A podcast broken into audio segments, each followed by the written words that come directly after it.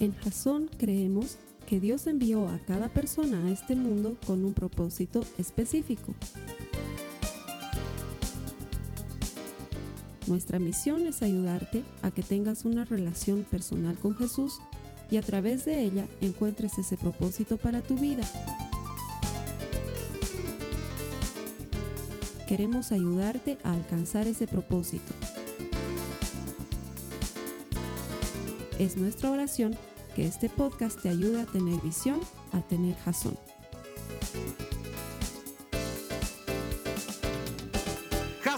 Bienvenidos una semana más. Gracias por conectarse a nuestros servicios en internet. Tenemos canales por todas partes. Estamos en YouTube, estamos en Vimeo. Puedes visitarnos a través de nuestra página web, nos puedes encontrar en Facebook.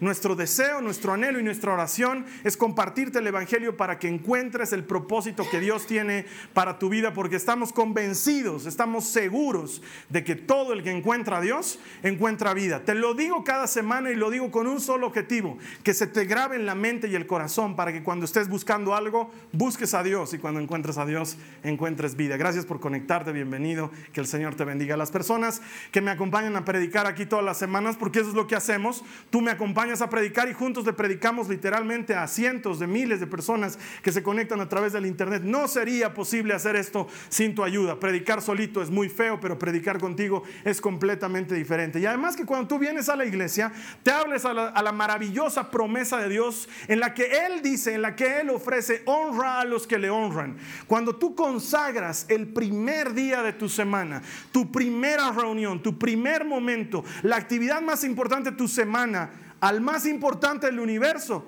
él no es deudor con nadie y Él te recompensará. Es lo que promete su palabra. Así que el hecho de que estés aquí me habla de que estás listo para recibir las promesas del Señor. Él te va a premiar. Gracias por conectarte y gracias por venir y por estar con nosotros. Que el Señor los bendiga. Vamos a seguir en nuestra serie. La serie se llama A la sombra de tus alas. Y esa serie es muy sencilla. Es una serie que quiere ayudarnos a comprender la maravillosa protección que hay en el Señor, en vivir bajo la sombra de sus alas. Es cierto.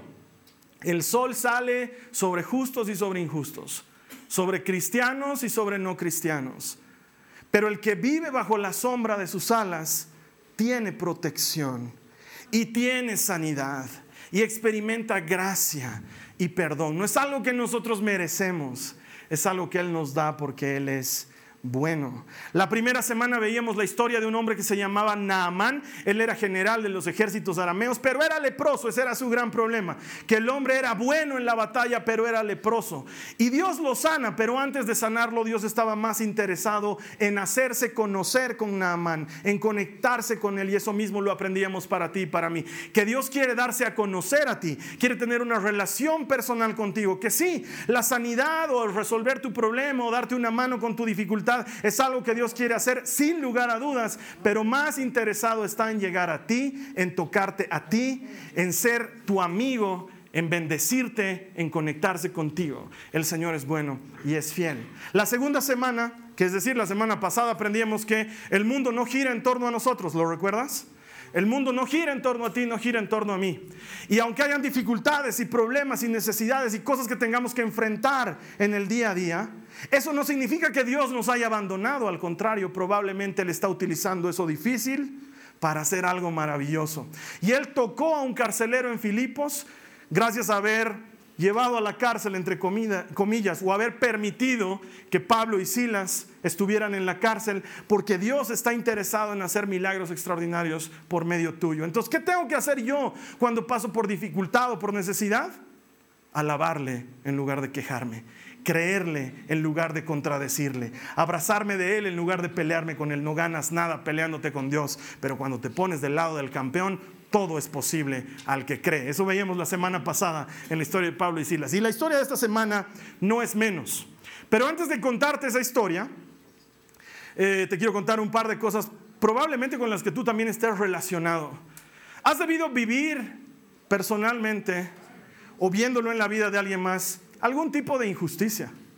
Algún tipo de esas cosas que suceden sin que tú las hayas querido provocar. Eh, me acuerdo muy bien allá por el ¿Qué, curso es pues? El, penúltimo curso, curso de secundaria, cuando estaba en colegio. Teníamos todos un amigo ahí en el colegio que era el mejor alumno de todo el colegio. Era un chico brillante, tenía las mejores notas, era jefe de una de las secciones de la banda. Era extraordinario, como persona era un gran amigo.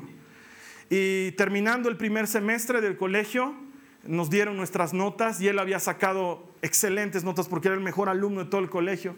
Había sacado excelentes notas y para festejar que había sacado excelentes notas, él no se fue a farrear. Esto en Bolivia significa consumir alcohol. Él no se fue de fiesta con los amigos. Él no se perdió, él se fue a jugar Wally. Eso fue lo que hizo. Su manera de festejar, se reunió con un grupo de amigos y se fue a jugar Wally. Y cuando estaba bajando del centro de la ciudad a la zona sur, aquí en La Paz, donde vivimos, él se durmió en la movilidad pública en la que él estaba siendo transportado. Y un irresponsable que se había drogado hasta las patas iba volando en un auto especial porque tenía mucho dinero y el auto golpeó al auto donde estaba este mi amigo y lo golpeó con tal fuerza y en tal lugar que él murió instantáneamente. Y luego tú te preguntas y dices, ¿qué pasa ahí? Y, el, que lo mató, el que conducía el auto, el que estaba en drogas, él está bien hasta el día de hoy. Eh, y uno dice, qué terrible, porque ese chico tenía un futuro brillante, él podía hacer muchas cosas, él podía bendecir muchas vidas, él podía, quién sabe qué tendría más adelante, pero, pero su, su vida fue interrumpida por algo que no estaba en su control, algo que no estaba planificado. Conozco la historia de otra familia, mm, de alguna manera muy cercana a mi esposa y a mí, en las que viven en condiciones económicas muy difíciles y uno de los miembros de esta familia está estudiando en la universidad y ha llegado al punto en el que necesita sacar su tesis, pero por los apretos económicos en los que viven, tiene que trabajar. Y entonces trabaja y no puede sacar su tesis y el dinero les es bien escaso y bien medido. Entonces, cuando quiere optar a un trabajo mucho mejor, le dicen necesitas tener tu título profesional. Pero para tener mi título profesional necesito hacer la tesis. Pero para hacer eso necesito tener más dinero y entonces tengo que trabajar. Entonces está en la disyuntiva de o trabajo o no trabajo porque no tiene manera de conseguir algo mejor, porque no tiene el título y está en ese bucle de no logro conseguir los recursos, porque si los tuviera conseguiría los recursos, es algo ridículo, pero anda en eso. Y no es su culpa, no es su culpa. Es responsable en sus estudios, hace bien las cosas, solo no tiene lo que hace falta para salir adelante. O conozco una amiga mía que estuvo estudiando durante muchos años en una universidad, también aquí en la ciudad de La Paz, era la mejor alumna de su curso, pero esta universidad era una de esas tantas universidades que proliferan por todas partes y no se sabe si es verdadera o si no es verdadera, si tiene licencia o no tiene licencia, si es plena o no es plena, no sé cuál es el, el, título, la categoría en la que entran las universidades. Y resulta ser que faltando apenas unos cuantos meses para que ella egrese de la carrera, la universidad se cierra y desaparece. Los dueños de la universidad, cada quien se mandan a jalar con su plata por todas partes y la universidad desaparece. Y esta persona que tenía todo para ser una gran profesional y que invirtió dinero y años en su estudio, ahora está en medio de la nada, parada en la calle, buscando que alguna universidad o el sistema universitario boliviano a lo mejor le dé una mano porque podía ser profesional, pero no es y no por su culpa, sino por culpa de alguien más. Y eh, tenemos que convenir eh, en esto. A veces estamos en algún lugar en nuestra vida por culpa de alguien más. A veces tú querías lograr algo en la vida y no se te dio por culpa de alguien más. Lo veo muy seguido cuando una persona viene a consejería y me dice, pastor, yo he hecho todo por salvar mi matrimonio. Es mi marido el que no quiere hacerlo. Y el, matrimonio no sale adelante no porque yo no quiera ni le ponga esfuerzo ni ganas, sino porque es él el que ya ha decidido no hacer nada más. He intentado todo. O tal vez seas esa clase de empleado que digas, yo cumplí las órdenes, yo solamente estaba haciendo lo que mi jefe me mandaba hacer, yo no sabía que eso me iba a traer problemas legales y ahora estoy metido en un problema legal, en un juicio, tengo que rendir cuentas por algo en lo que yo solamente cumplía instrucciones. Y tal vez te ha pasado eso en algún momento. O quizás eres de los que dicen, le presté dinero a un amigo y en qué hora le habré prestado el dinero porque se enojó conmigo. Y ahora estamos distanciados y encima de que quise hacerle un bien en su momento, ahora se ha enojado conmigo y he perdido el amigo y he perdido el dinero. Y a veces suceden cosas de ese tipo. Tenías todo para salir adelante y alguien más te perjudicó. O, y también hay que ser completamente honestos, estamos metidos en el hueco por culpa nuestra. Quizás seas el tipo de persona que dices, me junté con gente que no debía y solo ahora me doy cuenta que ese tipo de personas me llevaron a la perdición. No debía haber estado frecuentando ese tipo de amigos sabía que estaba jugando con peligrosas cosas y terminé dañándome. O quizás, no sé, hombre, mujer, sabes que has estado jugando con fuego mucho tiempo y eso te ha llevado a caer y tener problemas en tu matrimonio. Hay matrimonios que nunca más se restauran porque la persona ofendida es incapaz de perdonar al ofensor. Y no es como para decir, ay, qué barbaridad que no lo perdone, porque debe ser una cosa muy dura de perdonar. Y quizás estás en ese problema porque has estado coqueteando con el peligro durante mucho tiempo, sabiendo que la serpiente te podía morder y al final te mordió. O quizás eres el tipo de persona que pensaste que podías con ese vicio y decías, lo tengo bajo control, ah, lo puedo dominar, el rato que yo quiera lo dejo. Y luego te das cuenta que estás tan metido y estás tan chupado por ese vicio que no tienes manera de salir. Estás metido en un hueco por tus propias decisiones. La mayor parte del tiempo nuestra vida cae porque decidimos mal. Sí, algunas veces alguien te hace caer, pero otras veces tú mismo dejas caer tu vida. Y la vida se destroza. Y si se te arruina tu relojero, me decían cuando era chico, tu reloj, si se te arruina tu reloj, ¿dónde lo llevas? donde un relojero que sepa arreglar relojes. Si se te arruina el auto, lo llevas a un mecánico, me decían, que sepa de autos, pero si te arruina la vida, ¿dónde la llevas? ¿Dónde llevas esa vida que se cayó y se destrozó? Esos sueños que, tenían, que, ahora, que tenías y se han desparramado por el suelo. Esas expectativas que tu familia tenía de ti y ahora son solamente un lejano recuerdo. ¿Dónde llevas tu vida cuando tu vida se ha arruinado? El único lugar que yo conozco es bajo la sombra de sus alas. Mira lo que dice la palabra de Dios en el Salmo 36, en el verso 7. Salmo 36, verso 7. Tenemos las notas ahí, van a aparecer en su pantalla. Mira, dice, qué precioso es tu amor inagotable, le está diciendo el salmista al Señor. Qué precioso es tu amor inagotable, oh Dios. Todos los seres humanos, ¿quiénes? Todos los seres humanos encuentran refugio a la sombra de tus alas. Ahí es donde tú y yo necesitamos ir. No sé si te identificas con el modelo de persona que estamos planteando durante esta reunión, pero si tu vida se ha quebrado, si hay algún área en la que no has podido florecer como tú imaginabas o como tú soñabas, si hay un par de cosas que has tenido que abandonar en el camino porque sencillamente la vida se te ha presentado de una forma diferente, la historia que te voy a contar hoy te va a servir de mucho, porque hay gracia a la sombra de sus alas. Dios es un Dios de segundas oportunidades. Él está dispuesto a restituirte lo que has perdido. Te voy a contar la historia de un hombre que se llama Mefiboset. Es probablemente una de las historias más conocidas de la Biblia. Si no has escuchado de Mefiboset, o no estudias tu Biblia, o no eres cristiano. ¿Sí? Así de sencillo, porque Mefiboset es probablemente una de las historias más conocidas de las escrituras. Pero te voy a poner en contexto para que sepas de quién estoy hablando, porque no soy un odioso que voy a dar por avanzado el tema y me voy a hacer al que ya sabes. La cosa funciona así. Cuando Israel comenzó su vida como nación, necesitaban un rey, es lo que el pueblo consideraba. Y clamaron al sacerdote en ese momento, al profeta, al que estaba a cargo del pueblo de alguna manera, al juez vigente que se llamaba Samuel, y le dijeron, danos un rey, como las naciones vecinas tienen un rey. Y entonces Samuel oró, aunque no le agradó la idea, Samuel oró y Dios eligió a un hombre que se llamaba Saúl. Dice que Saúl era el tipo más pintudo de su época. Quiero que te lo imagines a Saúl. Era hasta los hombres lo seguían en Instagram. Así te tienes, o sea, ponte a pensar que dice que sobresalía, sobresalía de las cabezas de los demás por sus hombros, así de alto y bien presentable, churro de cabellera negra, fornido, velludo, mirada penetrante, voz autoritaria. Y Dios lo elige para que sea el rey de Israel. Y cuando todos se enteran que Saúl es quien iba a ser el rey, dicen con razón con razón lo eligieron porque de toditos nosotros, papito, él es el rey. y Dios le dice a Samuel, ustedes se están fijando en lo de afuera, yo me estoy fijando en lo de adentro. Y por un tiempo Saúl hacía las cosas a la manera de Dios, pero luego de un tiempo dejó de hacerlas a la manera de Dios. Y Dios decidió cambiarlo por un rey que era más bajito, que era bonito pero a su manera, y que sí tenía un corazón conforme al corazón de Dios. Saúl tenía un hijo que se llamaba Jonathan y Jonathan era el mejor amigo de David, quien iba a ser el que lo iba a reemplazar a Saúl. Saúl ya sabía que iba a ser reemplazado por David y que sus días estaban contados. David trabajaba para Saúl como músico en el reino.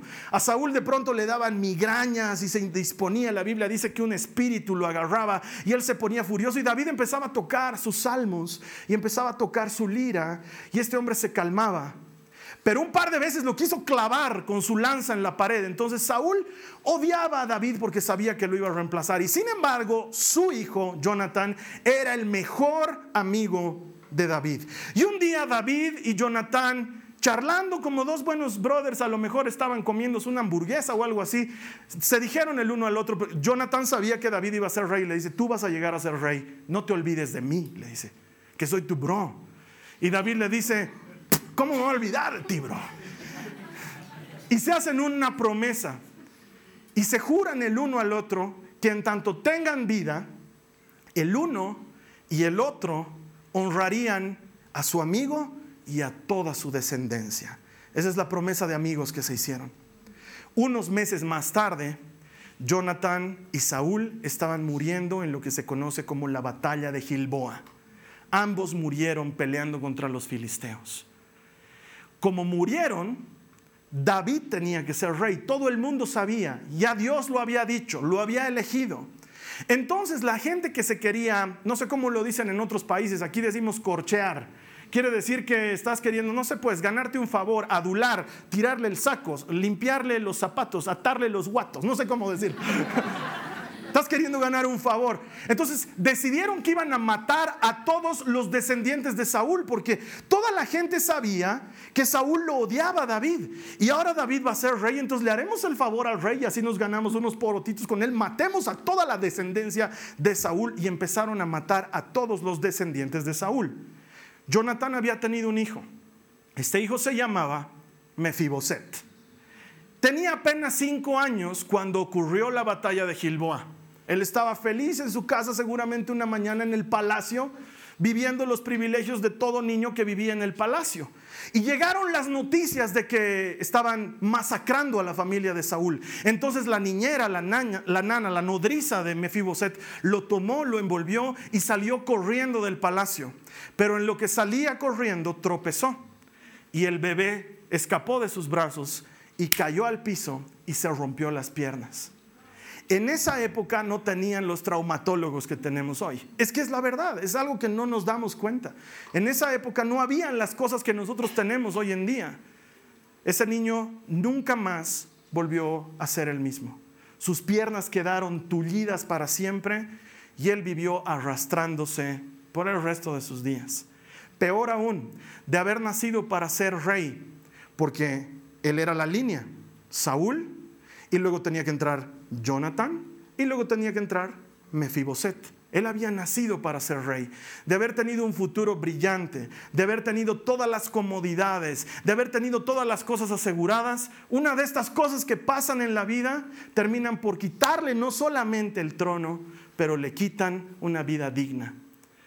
Cuenta la Biblia que este pequeño niño fue llevado por la nodriza a vivir a un lugar lejano y oculto. ¿Por qué? Porque tenían miedo de que algún día lo maten. Después de todo, el rey ya no era Saúl y su vida siempre iba a estar en peligro. Mira lo que dice la palabra de Dios en 2 de Samuel en el capítulo 4, en el verso 4. Dice Jonathan, hijo de Saúl, tuvo un hijo llamado Mefiboset, quien quedó lisiado de niño. Cuando Mefiboset tenía cinco años, llegó la noticia desde Jezreel de que Saúl y Jonathan habían muerto en batalla. Al enterarse la niñera, tomó al niño y huyó, pero con el apuro se le cayó y quedó lisiado. Y esa era la historia de Mefi Boset. Y puede ser que sea muy similar a lo que te ha pasado por culpa de alguien más. Todo lo que tenías pensado se ha ido por la borda. Conozco hermanos que son castigados por el error que comete su hermano más grande. Y entonces están diciéndoles a sus padres, pero yo no me he equivocado. Me acuerdo de un muchacho que vino a consejería que me contó lo que había pasado en su familia. Resulta ser que su hermana mayor había quedado embarazada sin estar casada. Y me dice, y ahora mis papás me han castigado a mí. ¿Yo qué culpa tengo?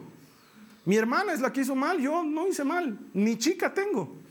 Pero ahora no voy a poder tener chica por lo menos en 15 años, porque mis papás me castigaron. Y a veces estás en algo así porque alguien más hizo algo y golpeó tu vida. O a veces estás así porque tú solito dejaste caer algo y lo destrozaste para siempre. Te voy a contar algo de mi vida de lo cual no me siento orgulloso, pero lo hago con mucha honestidad para que aprendas una cosa más. Cuando yo salí del colegio, yo no era un papa frita, yo era el mejor alumno de mi curso. No era cualquierita, era un buen alumno, era presidente de mi curso, era jefe de la banda. Se podía decir que mi currículum me precedía. Pero, pero cuando entré a la universidad todo se dio vuelta. Me volví un tarado. Empecé a tomar malas decisiones. Empecé a dejarme con la flojera. Había salido de un colegio donde todo era muy vigilado y muy estructurado, tenía que pedir permiso para ir al baño y no podía salir a recibir la tarea que me había olvidado en mi casa y que mi papá me estaba pasando por la reja. Eso no pasaba en mi colegio. Y me metí en una universidad en la que literalmente podía no ir a clases y no pasaba nada. Alguna vez te he debido contar esa triste historia, para mí triste, no sé para los demás, de cuando el, catedrático de una materia que se llama álgebra básica dijo, la, práctica está en la fotocopiadora, 600 ejercicios. Y yo, estaba, yo era buen alumno, estaba anotando en mi cuaderno con dos puntabolas de dos colores. Práctica y luego azul, 600 ejercicios. Y luego él dice, por si acaso, yo solo califico los exámenes. A mí la práctica no me sirve, le sirve a ustedes. Si quieren hacer la práctica, la hacen. Si no quieren hacerla, no la hacen. Yo solo califico los exámenes. Entonces yo ahí estaba en la disyuntiva de si arranco mi hoja o uso corrector líquido porque ya me había hecho escribir algo en vano. Porque si la práctica no sirve de nada, ¿para qué iba a fotocopiarme la práctica? Entonces nunca me la fotocopié, no hice ningún ejercicio. Pensé que en la universidad me iba a alcanzar como en el colegio con ir a clases y ser buen alumno. Lo que pasa es que no iba a todas las clases, me faltaban muchas. Me arreglé con una chica y perdía más tiempo yendo a las clases de mi chica que yendo a mis propias clases. Entonces, cuando llegó el día del examen, te estoy diciendo la verdad con honestidad. No me siento orgulloso, te estoy diciendo la verdad. Malas decisiones. No puedo echarle la culpa a nadie. Yo solito estaba botando mi vida al piso. Llegó el primer examen y me aplacé. Fue el primer aplazo de mi vida. Nunca me había aplazado. Entonces decidí guardar el secreto a mi familia por mucho tiempo. Entonces cuando estábamos en el almuerzo, mi papá me decía, ¿cómo te está yendo en la universidad? Y yo le decía, todo bien, todo bien, todo súper. ¿Y por qué no me traes tus notas? Me decía mi papá. Yo le decía, no, es que la U, la U no es como tú piensas, pa. No es, no es como...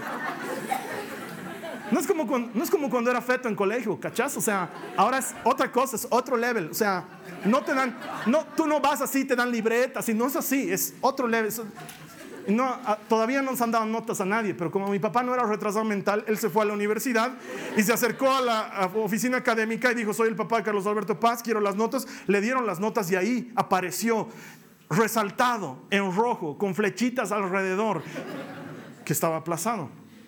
Ese día fue un hecatombe en mi casa. Mi papá estaba furioso, mi mamá lloraba, mi hermano estaba deprimido, la empleada renunció, todo era un caos.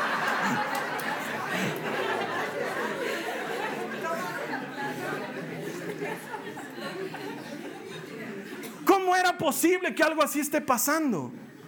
Era un buen alumno, no era malo. Era un chico responsable. Ya era cristiano. ¿Qué le ha pasado al Carlos Alberto? Me gustaría decirte que enmendé mi conducta gracias al castigo de tres meses que me pusieron mis papás, pero no. Una carrera que debió haberme tomado cinco años me tomó diez años aplazo tras aplazo, fallo tras fallo, pérdida tras pérdida, hasta que llegó un momento en que me dije a mí mismo, nunca voy a terminar ingeniería. En mí mismo me sentía tullido. Algo me hacía arrastrarme por el piso. En una época era el mejor alumno y el jefe de banda y popular y conocido. Y luego en la universidad veía que me empezaban a alcanzar todos aquellos a los que yo consideraba fetos me llegaban al mismo curso. Yo veía y decía, este changuito es de mi cole. Este changuito. Y luego ya ni los conocía. Entender, me ha tomado 10 años sacar esa carrera. Entonces hubo un punto en el que estaba en algún grupo de trabajo y decíamos, ya nos vamos a ver en la casa del fulano para hacer la tarea y no sé qué. ¿Tú dónde vives? ¿De qué colegio has salido? Del San Andrés, me decía. Es que yo no lo conozco, esta guaguita, ¿de dónde? Y claro, una persona que era cinco, seis años menor que yo, ya me había alcanzado en la universidad porque yo seguía arrastrándome, arrastrando mis piernas, arrastrando mi conocimiento, arrastrándome por haber tomado malas decisiones, arrastrándome por haberme equivocado. Y quizás te ha pasado eso. Algunos aquí querían ser futbolistas, pero le han dado mucho al trago. Y eso ha matado tu sueño de meter un gol en una cancha profesional. Algunos aquí soñaban con casarse con el hombre de sus sueños, pero estuvieron andando con un chico que no era el de sus sueños, pero era el que les tiraba bola. Y luego se hicieron de un hijo que no pensaban que iban a tener. Y todos tus sueños de tener una linda vida se han diluido. Algunos se casaron con la persona que iba a ser, según ellos, la princesa o el príncipe de sus sueños. Pero luego, en un par de malas decisiones o en un no saber tratar a tu pareja, dañaste la relación y ahora ya no tienes a esa persona a tu lado. Tomamos malas decisiones y a veces destrozan nuestra vida. Lo peor de todo es que eso con frecuencia nos lleva a amargarnos. El pecado amarga. Alguien lo tiene que decir. Porque mientras estás pecando probablemente sea algo que disfrutes, pero siempre engendra muerte, siempre lastima, siempre produce amargura. Y si tú sientes que en tu corazón hay amargura, probablemente sea por algún pecado que te ha lastimado en el camino. De eso nadie, nadie tiene la culpa, Dios no tiene la culpa, no tenemos por qué pelearnos con Él, fuimos nosotros los que cometimos el error. Yo no podía ir donde Dios a decirle, Señor, ¿por qué me sigo aplazando? ¿Por qué Él me hubiera dicho, anda a clases? Anda a clases, bro. De hecho, una de las pesadillas recurrentes que sigo teniendo hasta el día de hoy, mira, ya terminé ingeniería, terminé otra carrera, estudié comunicación, he terminado mi maestría en coaching, ya eso es tiempo pasado, no pienso volver a pisar una aula universitaria a no ser para tomar un examen y aplazarlos a todos. Pero sigo soñando muchas veces y mi sueño es el siguiente, estoy en la universidad donde estudiaba ingeniería y estoy llegando tarde a mi clase de estadística. Recuerdo muy bien a mi catedrático de estadística. Veo por la ventanita, porque las puertas tenían unas ventanitas, veo y veo a todos mis compañeros dando examen. Y el catedrático está ahí y abre la puerta y me trata con mucho cariño y me dice, Carlos Alberto, otra vez has llegado tarde, no has venido toda la semana, hay examen, entra y haz lo que puedas. Y el sueño es el mismo una y otra vez. Entro y me siento y veo la hoja y no logro entender lo que está en la hoja. Y todos empiezan a pararse y entregar el examen y yo soy el último en la clase. Y despierto, transpirando, asustado. Y la miro a la Carly dormida a mi lado y digo, ah, sueño, sueño, estoy casado, soy feliz, estoy bien, todo bien. Y eso me sigue persiguiendo. Pese a que lo vencí en algún punto de mi vida, me sigue persiguiendo y algunos de nosotros no nos deja dormir una deuda que tenemos, alguno de nosotros no nos deja dormir un insulto que le dimos a alguien y que nos costó una relación, alguno de nosotros no nos deja dormir algo que se quebró en el camino con tus hijos, alguno de nosotros estamos como Mefiboset cargando nuestras piernas y arrastrándonos por algún lugar y eso nos genera amargura. Sin embargo, muchos años después, David está en un momento de paz en su gobierno Israel ha prosperado bajo su mando. Él ha ganado todas las batallas que un hombre podía ganar. Es el hombre más conocido en Israel y el rey más reconocido en, la zona en la que vivían. Filisteos, gabaonitas, arameos, todos tenían miedo de David. Y él es un gran rey y está bien posicionado. Y en una mañana, él recuerda que le había hecho una promesa a su amigo Jonathan que ya había muerto muchos años atrás. Entonces llama a sus funcionarios y les dice, hice una promesa años atrás de bendecir a la familia de mi hermano Jonathan. ¿Hay algún descendiente de Saúl con vida? Y los criados, los empleados y los guardias le dicen, bueno, ya que lo pregunta, Señor, mire, todos decían, ahora sí nos tocó porque este nos debe estar queriendo engañar y como no lo hemos matado, Mefiboset. Y uno de ellos le dice, Señor, hay un hombre, se llama Mefiboset pero no te preocupes, no es una amenaza para ti. Está tullido de sus piernas, es un mendigo y anda arrastrándose por la vida. Y David dice, no, no, no, yo he decidido tener misericordia de ellos. Yo necesito hablar con ese hombre. Mira lo que dice 2 Samuel 9, el verso 4. Pregunta y dice, ¿dónde está? Preguntó el rey. En Lodebar, le contestó Siba, uno de los que estaban ahí trabajando con él, en la casa de Maquir, hijo de Amiel. Lodebar, según el diccionario bíblico. Esto Lodebar literalmente significa sin pasto. Eso es lo que significa. Eh, y me hace recuerdo de ese dicho gringo que dice, el pasto siempre se ve más verde en la casa del vecino. Es como una descripción del lugar donde está viviendo Mefiboset, un lugar sin pasto. Ha de ser horrible, un lugar sin pasto, seco, árido, lo suficientemente escondido como para que ningún funcionario de David lo encuentre. Un lugar donde él vivía arrastrándose. Un lugar donde él se sentía lo suficientemente seguro como para que no lo maten, pero al mismo tiempo lo suficientemente olvidado como para que nadie lo reconozca y diga, oye, tú no eras hijo del rey, tú no tenías un linaje especial, a ti no te tocaba hacer algo grande. No, su vida ya se había amargado lo suficiente como para hundirse en lo de bar. Ahí donde nadie busca reyes, ahí donde nadie busca estrellas, ahí donde nadie busca que sueños se cumplan. Ahí dentro, en un lugar abandonado. Y ahí es donde David manda a traerlo. Yo no me imagino que esto sea bien recibido por Mefiboset, porque él ya ha debido tener, te, imaginas despertar todas las mañanas los próximos 27 años de tu vida, tullido, pobre, andrajoso, cuando tú en tu niñez basta con que hacías eh, y ya te estaban dando mamadera, basta con que decías quiero y ya te estaban dando el juguete, porque eras hijo del rey, no eras cualquiera. Y para muchos de nosotros ese es el problema. La gente que vive en necesidades y que vive en dificultades y que algo se ha quebrado en su vida, luego se preguntan de los demás, ¿serán felices? Y si tú te has preguntado esto, aguas, porque a lo mejor estás amargado en tu corazón. Porque cuando ves pasar otra familia y miras y dices, ay, desgraciados, ¿serán felices esos? Probablemente es porque tú no eres feliz con tu familia. Y conozco mucha gente de ese tipo, que ven una mujer que es bien atendida por su esposo, y es honrada por sus hijos y la otra mujer dice, ahí está desgraciada. ¿Qué tanto la adulan? Si es toda teñida. Como si alguna no lo fuera, digo yo. with all the respect. Si hay una mujer que no se tiñe con mi respeto, qué mal que no los se tiña, tíñanse. Es buenísimo. Ahí estás con tus... No, no lo hagas. A no ser que... Te... no sé, bueno, eso es otro tema, pero Ahí tú la ves bajar a ella. Está llegando a la iglesia. Te he contado este pasaje. Baja, su esposo detiene el auto. Los caballeros todavía existen. Le abre la puerta y ella tiene ese momento pantene en el que bota la cabellera por un lado. Los hijos se bajan y toman sus manos, uno de cada mano, y le dicen, vamos, mami. Y ellos entran a la iglesia. Y tú dices, Tú que has llegado arrastrándote a la iglesia, te has peleado con tu marido media hora antes, él no ha querido venir a la iglesia, te ha echado en cara todo lo que cantas aquí, pero no cansa en tu casa. Tú estás llegando así arrastrándote a la iglesia y la miras y dices, ¿será feliz? ¿O tienen toda esa fachadita ahí para venir a la iglesia? Saca todo a verdad, a luz, Padre, aleluya. o pasa. Hay gente que se muere por tener un hijo y no pueden tener un hijo. Y yo no puedo explicar por qué no pueden tener un hijo. Hemos orado, hemos ayunado y luego se amargan.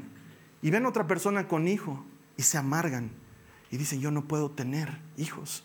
Y empiezan a odiar a los que tienen hijos. Y empiezan a odiar a los niños. Porque ha quedado amargura en su corazón.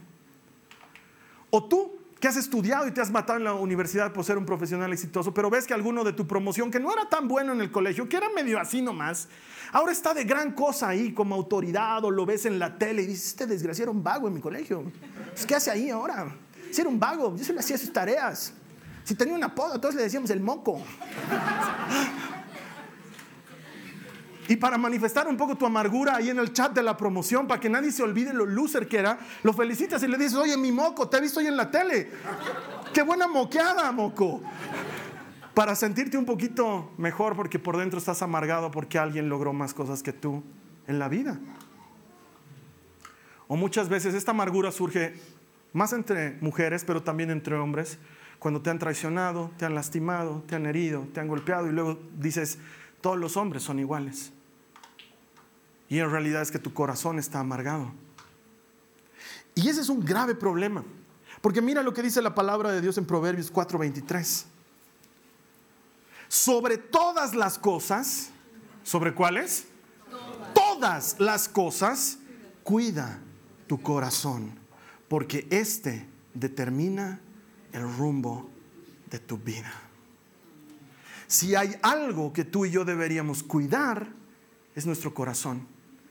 Pero lo entregamos a la primera aventura, lo entregamos a la primera persona, lo entregamos al primer grupo de amigos que nos dan bola y nos hacen sentir importante y nos destruyen el corazón. Y de tu corazón depende el destino de tu vida. Y quién sabe hoy, la amargura que tengas sea porque no has cuidado tu corazón como debieras. Lo hermoso es que a la sombra de sus alas hay gracia, hay oportunidades. Dice que David manda traer a Mefiboset. Yo me imagino el miedo que debió sentir Mefiboset cuando sintió soldados y caballos reales llegando a la abandonada Lodebar donde ni siquiera llegaba el agua en balde. Y ahí aparecen los emisarios del rey y mandan a buscar. Estamos buscando a un tal Mefiboset. Él la debía escuchar su nombre. No tiene dónde escapar. Ya por escapar le rompieron las piernas. Y escapo a lo mejor me rompo algo más. Entonces empieza a esconderse en un closet, debajo de una alfombra, lo que sea. Y entran los funcionarios del rey y dicen, aquí estamos buscando a Mefiboset. Y ven una cosa ahí temblando. Y le hablan y él dice, yo soy Mefiboset. Y le dicen, ponte de pie. El rey te manda a llamar. Y él les dice, No puedo. No puedo ponerme de pie. Si el rey me manda a llamar, alguien me tiene que cargar. Y entonces cargado lo llevan al palacio y lo presentan a David. ¿Qué habrá pensado David? Él lo conoció a Saúl, lo conoció a Jonatán, hombres bien fornidos, bien parados, con aire y pinta de rey, y le traen una escoria humana. Algo que está ahí, sucio, andrajoso, sin peinar, tullido, arrastrándose. Yo me imagino que David pregunta, ¿están seguros que este es el hijo de Jonathan? Sí, señor, así quedó. Si quieres lo terminamos. No, no, no. Es que todo el mundo está pensando lo que piensan. Es, es un potencial peligro para la corona porque él podría ser rey. Pero David hace algo extraordinario y lo mira a los ojos. Mefiboset saluda y se inclina completamente, hunde su cabeza en el suelo. Pero David la levanta y le dice, no necesitas humillarte. He decidido ser bueno contigo por honrar la promesa que le hice a mi hermano Jonathan. Mira lo que dice el verso 7 del capítulo 9 de segunda de Samuel. David lo mira y le dice, no tengas miedo. Mi intención es mostrarte mi bondad por lo que le prometí a tu padre Jonathan, hay gracia cuando el rey te manda llamar. Hay restitución cuando el rey te manda llamar.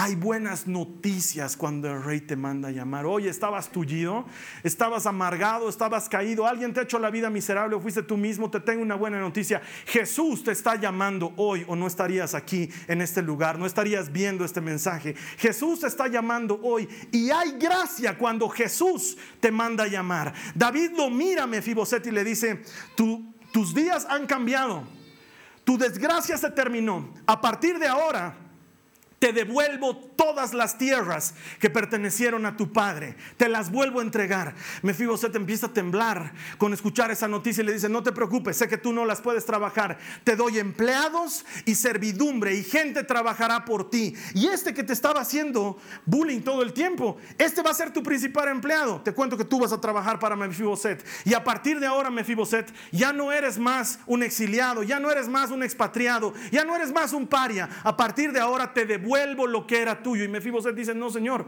yo no lo merezco, porque yo sé que mi padre Saúl contigo. No te preocupes, eso está olvidado. A mí el Señor me ha dado mucho y a mí el Señor me ha puesto en un buen lugar y yo te devuelvo lo que era tuyo. Pero vamos a hacer algo mejor todavía.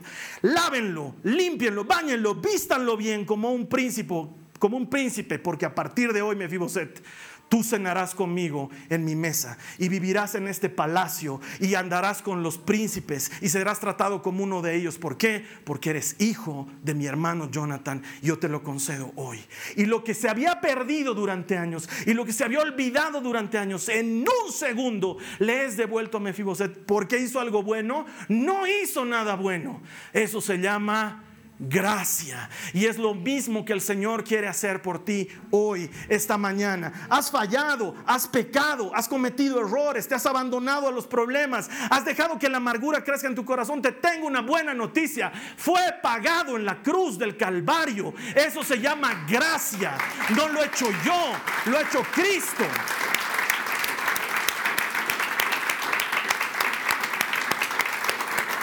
Y quizás me diga, sí, Carlos Alberto, pero Mefiboseta él lo han votado. En cambio, yo sé que yo soy un perdido. Sabes que he estado en malas cosas, hermano. Si tú supieras lo que yo he hecho, he andado en malos caminos, me he metido de todo. Yo creo que no hay lugar en la mesa del Señor para mí. Quiero que escuches esto de parte del Señor. El Señor es el único que puede restaurarte.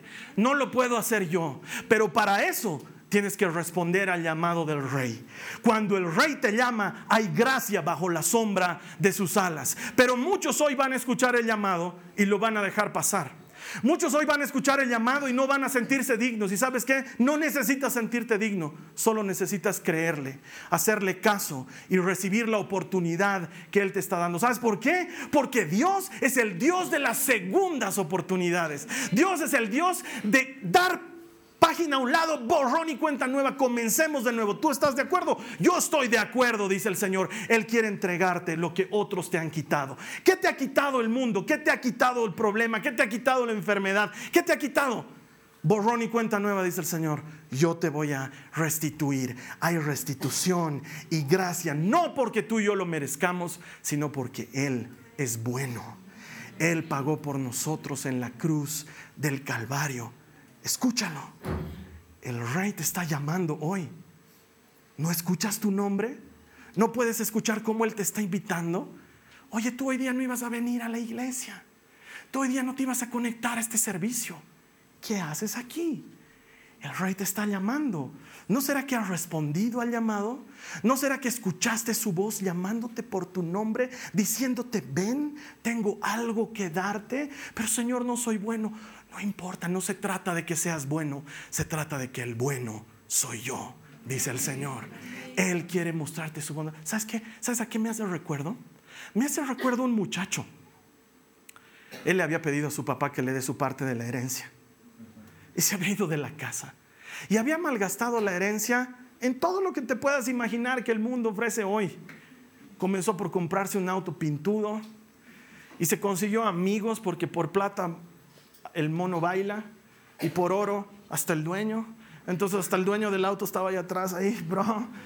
Y se consiguió chicas y fiestas y drogas y trago y lo despilfarró. Y en cuestión de un mes, todo lo que había conseguido su padre en años, lo botó, lo despilfarró. Entonces él dijo, no puedo volver a casa de mi papá porque me va a llamar la atención. Así que me tengo que conseguir trabajo pero no podía conseguir trabajo de nada porque no era nadie en la vida. Y lo único que consiguió es ser el cuidador de unos cerdos. Me encanta cómo Jesús cuenta con detalle la historia porque los cerdos era lo peor que un judío podía cuidar. Podían cuidar vacas, ovejas era un orgullo, pero cerdos, eso era despreciable. El cerdo es un animal inmundo para el hebreo. Y terminó cuidando cerdos. La Biblia prohíbe que un judío coma cerdo. Y él ni siquiera podía comer el cerdo y mucho menos podía comer las algarrobas de basura que estaban comiendo los animales. Y tenía antojo y decía, ay, miren, zanahoria desperdiciada. Ay, nabo, nabo, ¿cómo quisiera comerme ese nabo? Ay, mire ese sándwich, nadie se lo ha comido. Ay, quiero, quiero. ¡Ah! Sopa, sopa le están dando. Se moría de hambre hasta que entra en razón. Y dice, estoy siendo estúpido. En casa de mi padre, hasta el último de los esclavos tiene un plato en la mesa volveré donde mi papá. Le diré, papá, quiero ser esclavo, no quiero ser y quiero ser esclavo, quiero sopita, eso quiero, no quiero nada más. Buena idea, voy a volver a mi casa. Y coge valor y vuelve a su casa y dice que el padre estaba en la puerta. ¿Qué hacía en la puerta? Dice que lo estaba esperando. Todas las tardes el padre salía al porche de su casa y decía, va a volver. Algún rato va a volver y con esperanza durante mucho tiempo salía todas las tardes. Hasta que una tarde ve un poquito de polvo y algo de mal olor moviéndose hacia su casa. Y lo ve familiar y dice, ese camina chueco con mi hijo. Se parece a mi hijo y lo mira bien y dice, ¡Ah, ese chueco es mi hijo. Y sale corriendo y lo abraza y lo abraza y siente la pestilencia, pero igual así lo abraza. Y, el hijo se hace soltar y le dice, papá, no, no me abraces, estoy cochino y sabes que no merezco, mira, eh, he malgastado tu dinero y te he hecho quedar mal. La gente que sabe que soy tu hijo, qué vergüenza, papá. Por favor, no te pido nada más que que me dejes, por favor, ser el cuidador del último perro que tengas en tu casa. Por favor, solo quiero ser un esclavo tuyo. Y el papá, como si no lo hubiera escuchado, dice, este tipo está loco. Hay que darle un buen baño porque yo creo que este se le taparon las fosas nasales. Y mira lo que dice la palabra de Dios en el verso 40. Porque este hijo mío estaba muerto y ahora ha vuelto a la vida. Estaba perdido y ahora ha sido encontrado. Entonces comenzó una fiesta. Quítate esa mugre de encima. Vístanlo como hijo mío, pero padre, yo no merezco. No se trata que merezca, se trata que eres mi hijo. Pónganle sandalias y pónganle un anillo y maten una vaca y vamos a hacernos un gran churrasco. Inviten a los vecinos y pongan buena música, porque este hijo mío estaba perdido y ha vuelto. Estaba muerto y lo hemos encontrado. Eso es lo que sucedió con Mefiboset y eso es lo que Dios te está ofreciendo. Con la mano extendida hoy, has fallado, te has equivocado, has caminado lejos, alguien ha hecho caer tu vida, algo te ha destruido, no es tu culpa, o quizás sí, la mano del Señor está extendida, el rey te está llamando. Y hay gracia bajo la sombra de sus alas. Si tú te acercas, la Biblia lo promete, hay una segunda oportunidad para ti. Termino con esto. Había un coreano muchos años atrás viviendo en Corea. Era joven y por diversas razones había enfermado de los pulmones. Está tirado en el lecho de muerte, en una pequeña casucha donde él vivía. Y empieza a buscar ayuda porque está por morirse a los dioses que él conocía. No sé pues cuántos dioses tienen los chinos, ¿no ve? Tienen hartísimos dioses, claro, tienen hartísimos dioses. Y el perro, el gato, el ratón, y el dragón, y el conejo, tienen dioses. Entonces empieza a clamar y empieza a decir, gato, ayúdame. Y el gato no le ayuda. Entonces empieza a llamar al conejo, conejo, ayúdame. Y el conejo no lo ayuda. Y dragón, ayúdame. Chancho, ayúdame. Perro, y nada. Y si estás ahí, no sé pues cuántos otros dioses más tienen. Entonces al final de todo su clamor, esta es historia de la vida real. Él levanta sus manos y dice, si hay algún Dios, el que sea, el que sea, que exista, por favor, ni siquiera te pido que me sanes, solo ayúdame a morir bien. Y pasan unas horas. Y una muchacha que estaba por el vecindario siente un impulso enorme. Ella era cristiana. Ahora mira, este, este chinito no estaba pidiendo ayuda de Jesús, ni siquiera lo conocía. Pero la Biblia dice, clama a mí y yo te responderé. No dice, ven a la iglesia yo te responderé. O cumplí con tus obligaciones y yo te responderé. Dice, clama a mí y yo te responderé. Y a ese Dios desconocido, dice Pablo, al que ustedes adoran sin saber, a ese es al que yo predico, dice Pablo. Esta muchacha siente una urgencia en su corazón, entonces se acerca a la primera puerta que hay ahí y la toca. Sale una viejita y le dice, señora, están hablando en coreano, yo no te voy a hablar en coreano, pero le dice, honorable señora, le va a parecer raro lo que le voy a decir, pero ¿puedo orar con usted por alguna necesidad? La mujer se pone a llorar y le dice allá adentro, tengo a mi hijo que está muriendo, quizás pueda orar por él. Para hacerte corta la historia, la mujer, la muchacha entra, ora, y este muchacho no solamente es sanado, sino que se convierte a Jesucristo. Él se llama David Yonggi Cho y es el pastor de la iglesia más grande del mundo, con más de dos millones de miembros. Hay gracia bajo la sombra de sus alas. Y hay perdón y restauración y segundas oportunidades. Mira, la historia termina con que Mefiboset comió todos los días en la mesa del rey, pero no se sanó. Nunca más volvió a caminar. Se le restituyó todo, pero nunca más volvió a caminar. Y quiero decirte que la vida es así. Tal vez no vuelvas a recuperar la confianza de esa persona que has traicionado. Tal vez no puedas retroceder el tiempo como a mí me gustaría hacerlo y terminar mi carrera de ingeniería en cinco años. Pero una cosa sí puede hacer el Señor. Y es que desde hoy en adelante puede hacer que tu vida sea completamente diferente si te acercas a Él hoy. Vamos a orar. Cierra tus ojos conmigo. Hablemos con Él y pongámonos a cuenta. Mira, este llamado es solamente para aquel, para aquella que dice, Señor, reconozco tu llamado y acepto la invitación. No es para cualquiera. Porque probablemente alguien aquí diga, no, esto no es para mí. Quiero decirte que aunque es para ti, si tú no quieres acercarte, yo no puedo obligarte a acercarte al rey. Pero el rey, el rey te está llamando ahora y él quiere que respondas a su llamado. Y si tú vas a responder a su llamado, este es el momento para responder. Cierra tus ojos y repite esta oración conmigo. Dile, Señor Jesús, tú eres el rey. Reconozco tu llamado. Lo identifico y lo acepto. Dile, lo acepto. Me acerco a ti. Te pido perdón por todos mis pecados, por haber fallado, por haberme equivocado, por haber metido la pata en tantas maneras. Te pido perdón y acepto tu ofrecimiento. Acepto tu gracia bendita. Acepto tu amor inmerecido. Acepto tu bondad y tu favor. Y te doy gracias. Porque ahora sé que aunque no lo merezco, hay gracia a la sombra de tus alas. Gracias, Señor Jesús. Si tú has hecho esta oración, Jesús se la ha tomado en serio. Él es la fuente inagotable de gracia. Él pagó el precio en la cruz del Calvario para que tú y yo, tú y yo no tuviéramos que hacer lo mismo. Él se tragó la hiel para que a ti y a mí nos toque la miel. Creo que has tomado una buena decisión. Y si has hecho esta oración, en este momento hay un gran festejo en el reino y nosotros nos unimos a ese festejo. ¿Qué tal si le compartes este mensaje a alguien más?